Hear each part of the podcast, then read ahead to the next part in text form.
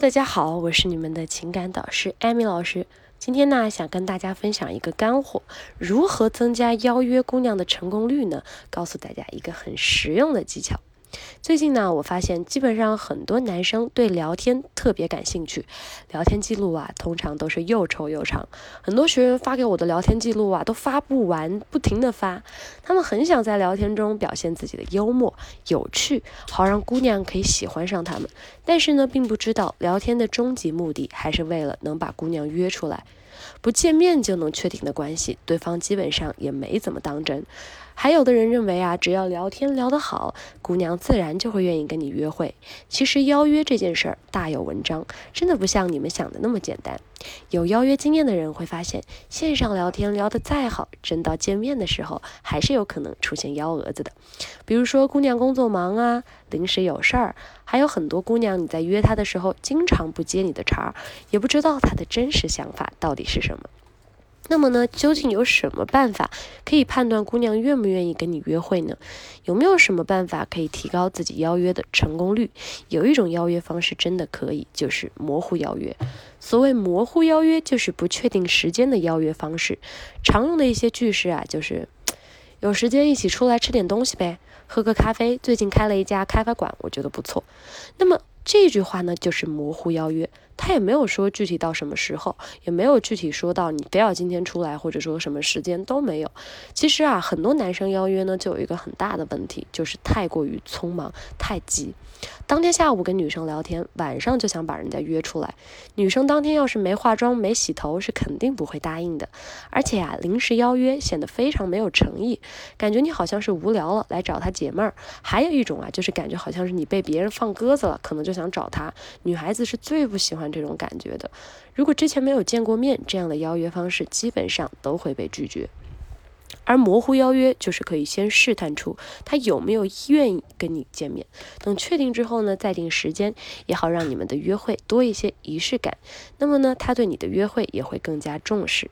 模糊邀约该怎么用呢？首先是话题，比如你们聊到电影，你们可以说最近上映的哪部电影评分不错，改天呢咱们可以一起去看，这个就是一个模糊的邀约。如果女生说好啊，你就可以再进一步的确定时间。比如，那你可以想一下哪家电影院的环境比较好呀？你或者说哪天的时间你觉得大家都有方便呢？比如说周五晚上怎么样？女生如果说周五要加班，周六可以，那么你看这个时间就就确定下来了，也不需要你在那里多么的焦急，多么的考虑这个考虑那。